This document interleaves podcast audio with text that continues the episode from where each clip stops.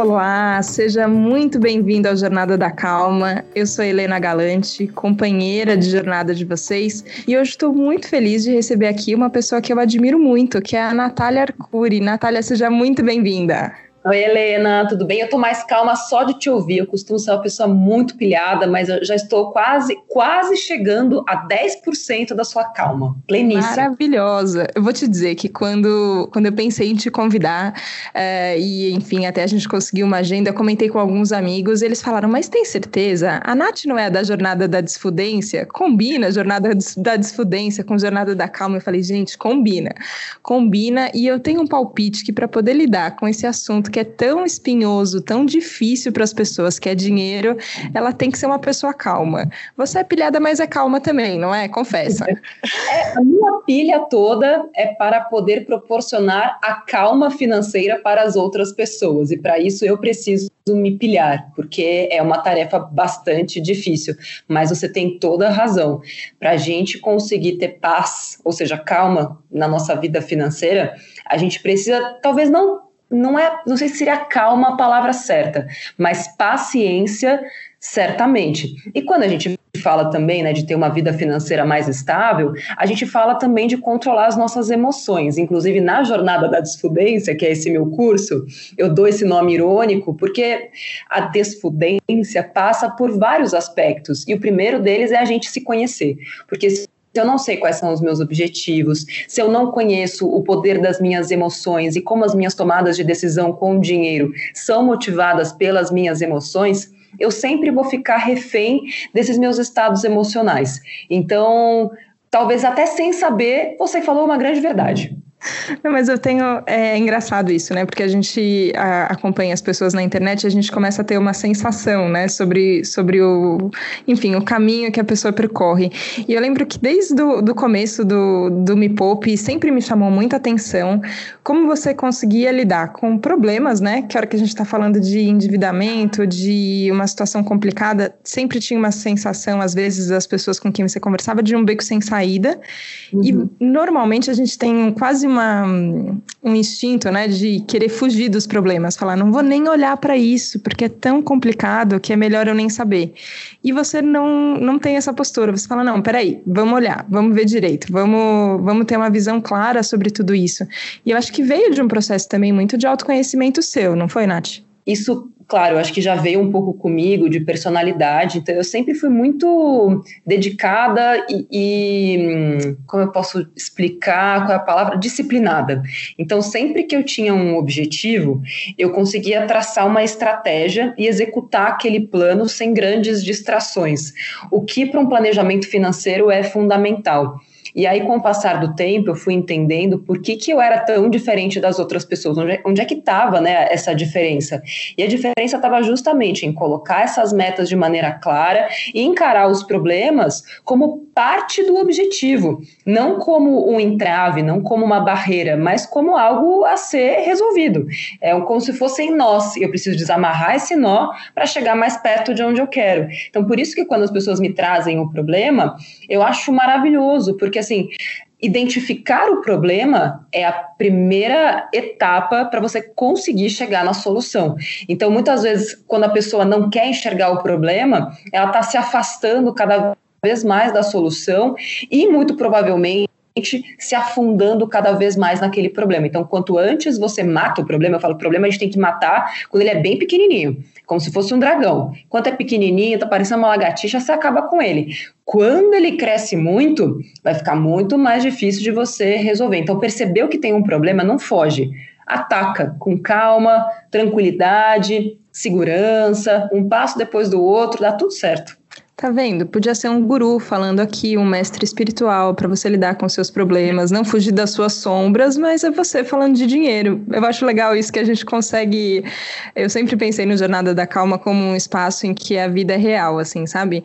É, a gente não tá no alto da montanha, apesar de eu achar o alto da montanha também um lugar bem bonito, viu?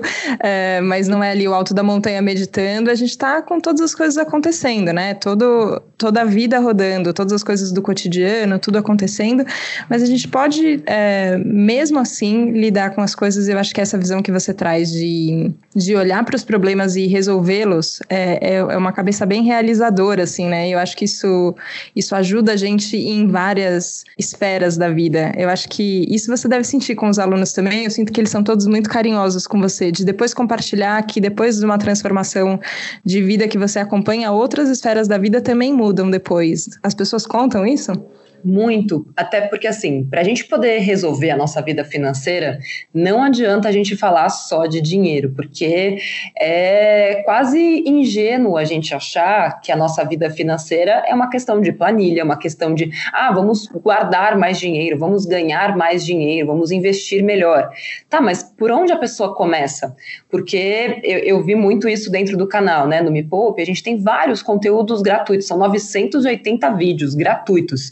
E mesmo assim, as pessoas não sabiam por onde começar, porque justamente faltava esse caminho, esse, esse meio do caminho que passa pelo autoconhecimento, passa por você colocar as suas metas no papel, passa por você fazer o diagnóstico da sua vida financeira de uma, com uma lupa de aumento, sem ter medo daquilo, e entendendo quais são as suas travas em relação ao dinheiro. O que, que você aprendeu em relação ao dinheiro quando você era pequeno? A gente sabe, né, enfim, através de neuroeconomia e, e de neurociência, que tudo que acontece com a gente até os 12 anos de idade vira crença para o resto da nossa vida. Então, tirar essas crenças da cabeça dos alunos é a parte mais importante e a mais complexa. Depois, o resto é ferramental. E eles, eles mesmos acabam correndo atrás, né, enfim, de mais especializações em renda variável, em renda fixa. O mais difícil é você mudar o comportamento. E é por isso que tanta gente relata, né? A gente tem hoje 15 mil alunos. E a maioria fala que o que realmente mudou na jornada da desfudência não foram as aulas de carteira, de investimentos, foram as aulas de mudança de comportamento. Porque eles mudaram com a família, mudaram com os colegas, mudaram a relação que eles tinham com eles mesmos. Então, muitas pessoas se sentem incapazes, ignorantes, é, falam coisas terríveis para elas mesmas em relação ao dinheiro. Você é idiota, você não é, você é de humanas, você nunca vai conseguir ter dinheiro. Isso é coisa de gente rica, lá, aquele monte de coisa que a gente vai botando na nossa cabeça, e ao longo do curso eu vou mostrando que não tem nada a ver esses pensamentos de maneira super pragmática com dados, com amostras, com números.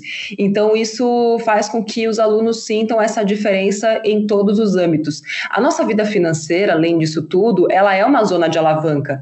Então, quando a gente pega também pesquisas, a gente entende que a questão financeira, ela impacta nos índices de depressão, ela impacta nos índices de ansiedade, dores nas costas, dor de cabeça, tem várias outras doenças que são correlatas. Isso sem falar em crises conjugais, matrimoniais, é, familiares, que quando você resolve a questão, a questão financeira, tudo isso parece até um passe de mágica resolve junto, porque é, tem uma, uma, um dado recente, faz uns dois anos, se não me engano, que mostrou que a terceira maior causa de separação no Brasil são as brigas é, provocadas pelo dinheiro, pela questão financeira.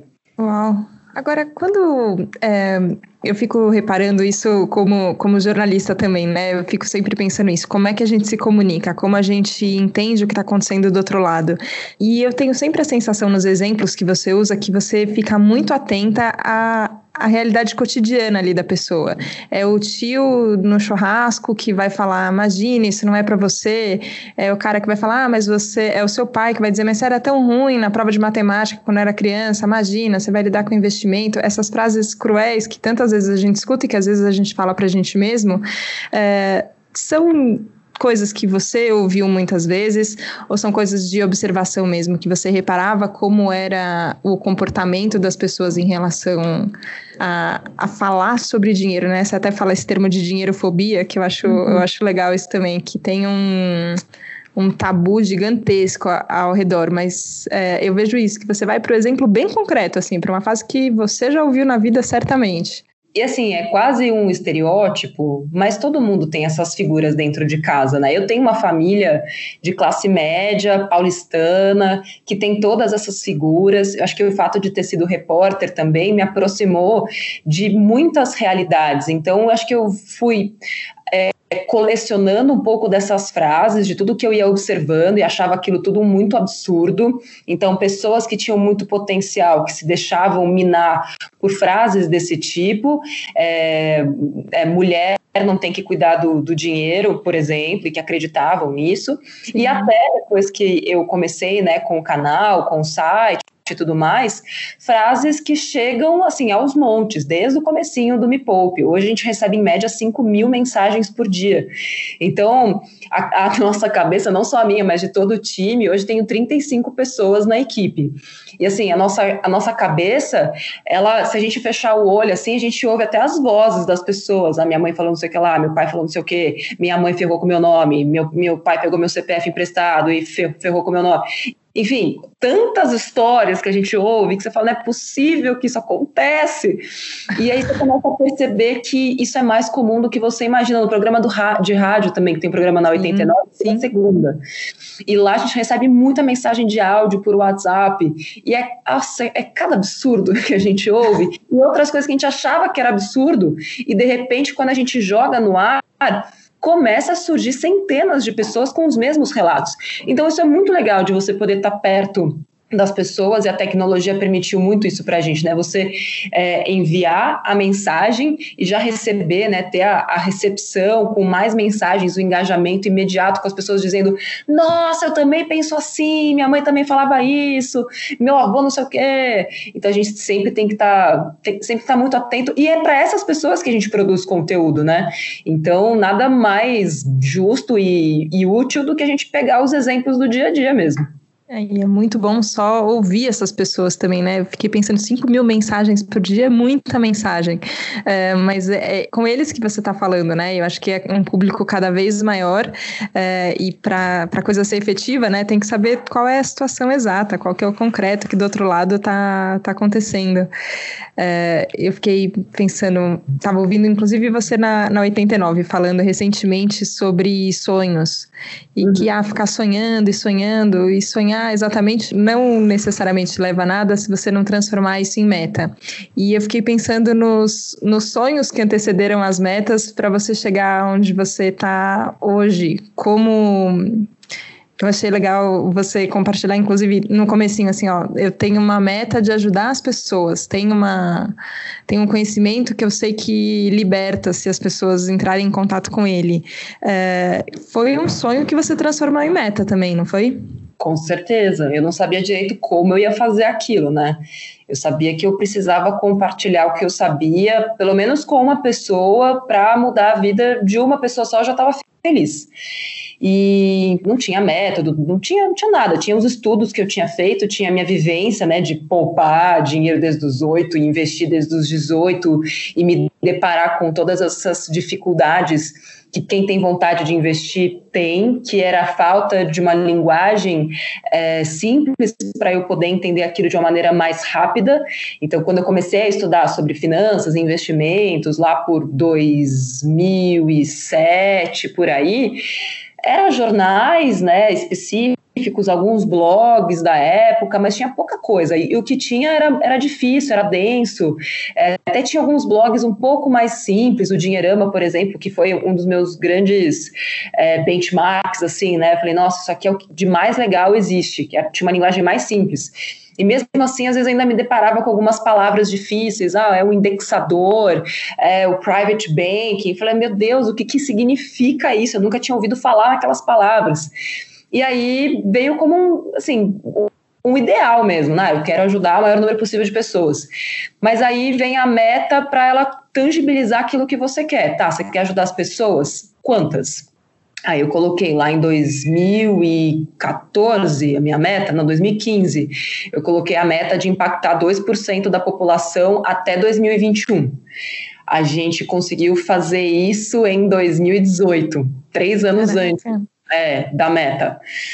Então, eu comecei a perceber que quando eu colocava um número, colocava uma meta, algo atingível e ousado, bem ousado, né? Porque eu comecei com nada, é, e 2% da, da população brasileira são 6 milhões de pessoas. E aí, não, 4 milhões de pessoas. E aí a gente já tinha chegado nisso em 2018. Falei, nossa, então aquela coisa de um mês, né? Vamos dobrar a meta, então.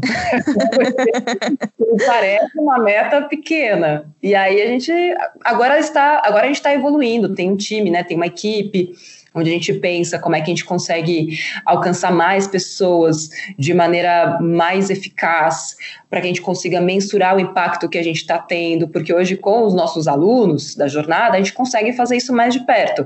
Mas e com as 15 milhões de pessoas que a gente fala todos os meses? A gente né, tem esse conteúdo que está em todas as plataformas, através né, do Me Poupe, mas a gente não está conseguindo mensurar então, hoje, nosso grande desafio, nosso grande objetivo é esse: saber que a gente impacta e poder ver como a gente impacta para poder melhorar cada vez mais a vida financeira das pessoas. Agora, durante, durante a pandemia também, vocês tiveram ações concretas para ajudar quem, quem ficou, acho que, numa sensação de perdido que pegou todo mundo, né? Eu acho que, claro, com, com diferenças sociais de formas muito diferentes, impactos muito diferentes, claro, mas essa sensação de e agora, o que, que a gente faz? Acho que pegou todo mundo e muito rapidamente vocês já é, começaram a trabalhar com soluções que foram além de todo mundo trabalhar em home office, né? Como foi o, o desenvolvimento da plataforma que vocês fizeram? Sim, é, foi bem no comecinho de março mesmo que a gente já percebeu que a gente ia ter um número grande de desempregados além daqueles números que a gente já tinha, que isso ia aumentar, que os pequenos empreendedores que dependiam muito né, da circulação das pessoas na rua. Estavam completamente perdidos, aquela coisa de liberação de verba do governo, é, daquela ajuda de custo de 600 reais que não saía, e a gente entendeu que a gente precisava ir além do que já fazemos, que é entregar o conteúdo a gente precisava criar uma maneira de acelerar essa digitalização e facilitar a vida desses pequenos empreendedores e desses autônomos. E aí a gente criou uma plataforma totalmente gratuita, que é o SOS Me Poupe, que em um mês já tinha 24 mil empreendedores cadastrados, continua funcionando, crescendo cada dia mais. Quem quiser entrar lá, SOS Me Poupe, super simples.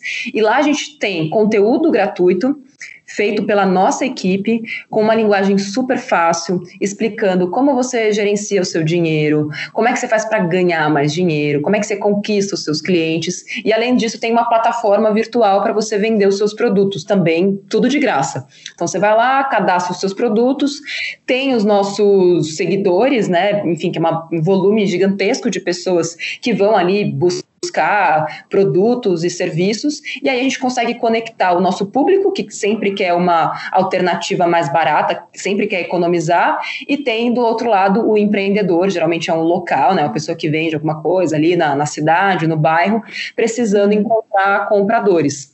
Então a gente conseguiu fazer essa conexão e foi muito legal, porque é, teve muita gente que fez a primeira venda da vida online através do SOS e, e entendeu, nossa, eu posso vender mesmo. A gente tem a, a, a, ferramenta de geolocalização, então você consegue ver quem está mais perto de você vendendo aquilo que você precisa. A gente ensina como entregar, se você é um empreendedor que quer entregar um produto à distância e nunca fez isso, quais são as ferramentas disponíveis para você fazer isso. Então, é muito bacana ver o SOS crescendo também cada vez mais e, e ajudando, assim, indo no, no X da questão mesmo, né? Conseguindo melhorar a qualidade de vida, entregar renda e fazendo essa conexão entre o público que quer consumir e o público que precisa vender. Nath, acho que os ouvintes do Jornada da Calma já pegaram a sua pilha e por como ela realiza coisas e como isso é incrível. Mas eu queria falar também de um outro lado seu, que de vez em quando você compartilha no Instagram, que é a Nath Paz e Amor. Que é... ela existe, ela existe também. De vez em quando tem que sair, tem que fazer uma pausa. É, eu queria entender um pouco aí, pensando na sua vida pessoal e profissional, que é toda junta, mas como é que é esse equilíbrio de realizar tantas coisas e de também ter ter momentos de, de reflexão sobre para onde você quer ir, qual é a melhor maneira de ir e também se recarregar. O que, que você faz Sim. quando você precisa de mais energia?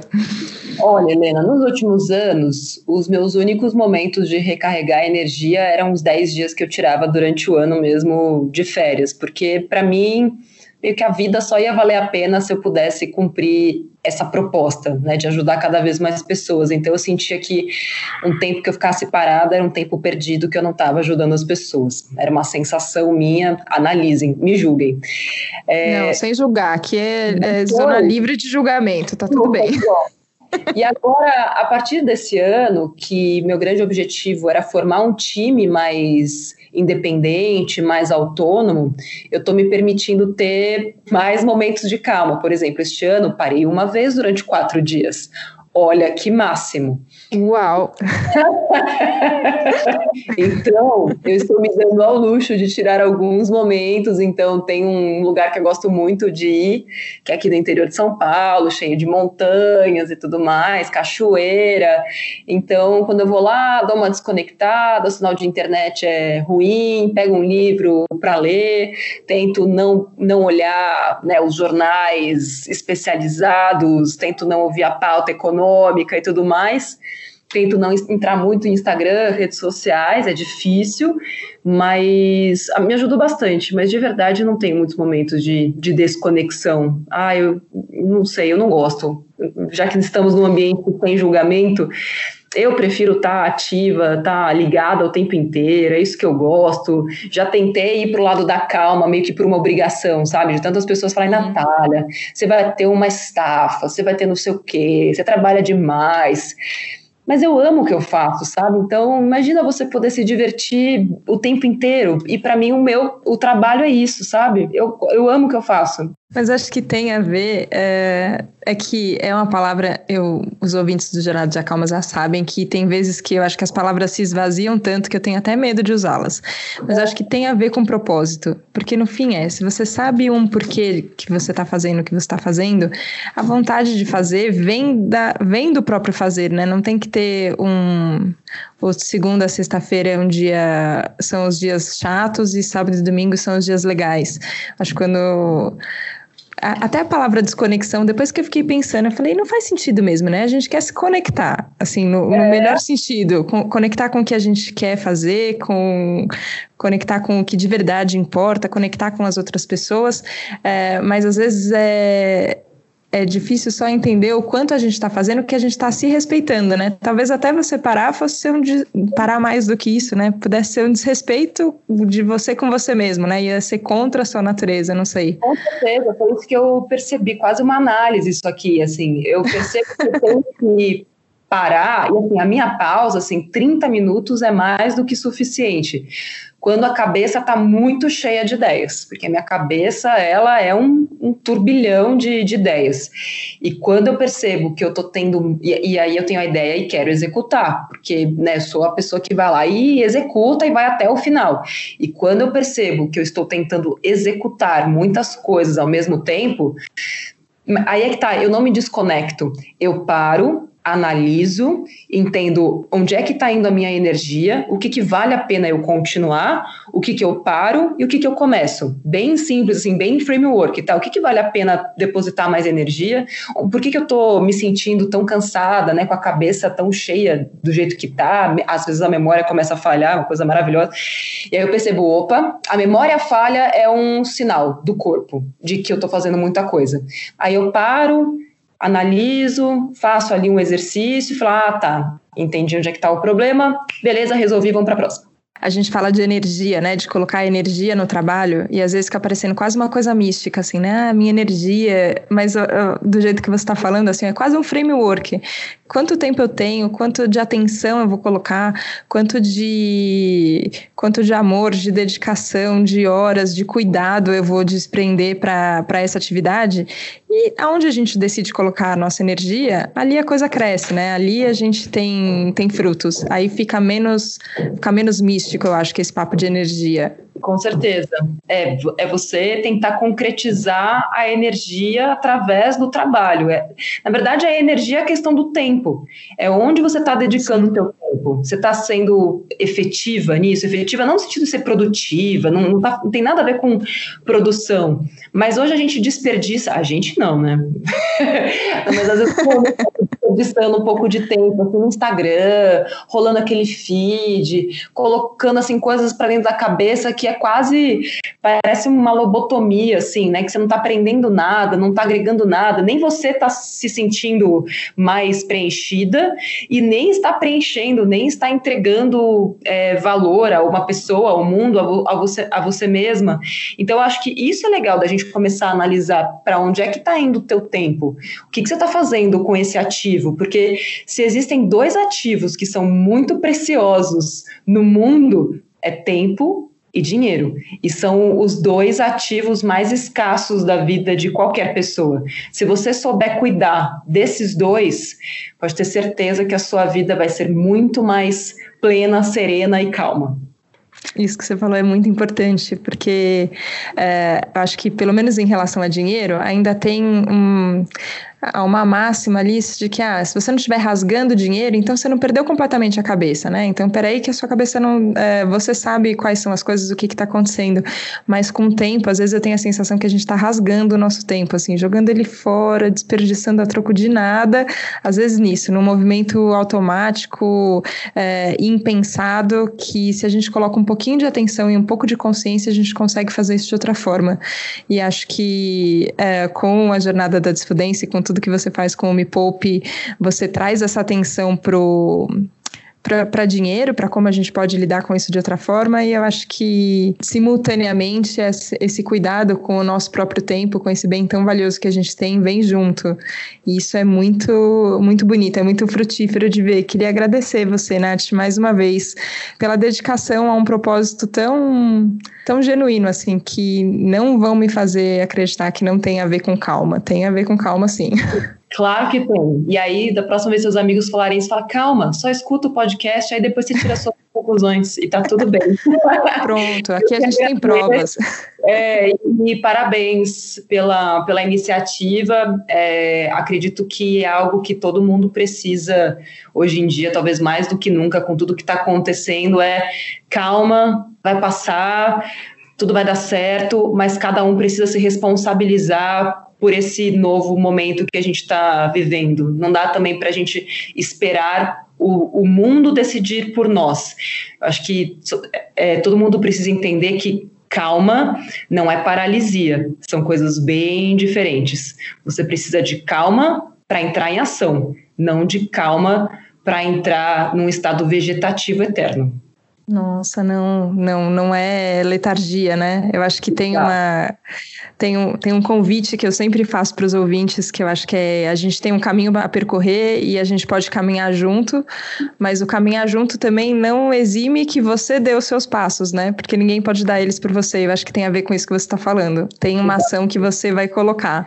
E acho que as jornadas se encontram, então, nesse caminho. Queria te agradecer mais uma vez, Nath. Obrigada, obrigada pelo papo aqui no Jornada da Calma. Muito obrigada. Um beijão e até a próxima. Obrigada, um beijo grande. Um beijo para você também que nos acompanhou hoje aqui no Jornada da Calma. Falando de um assunto que te surpreendeu, me conta depois. É um prazer ter você aqui comigo e a gente se vê na próxima segunda, combinado? Um beijo. Tchau, tchau.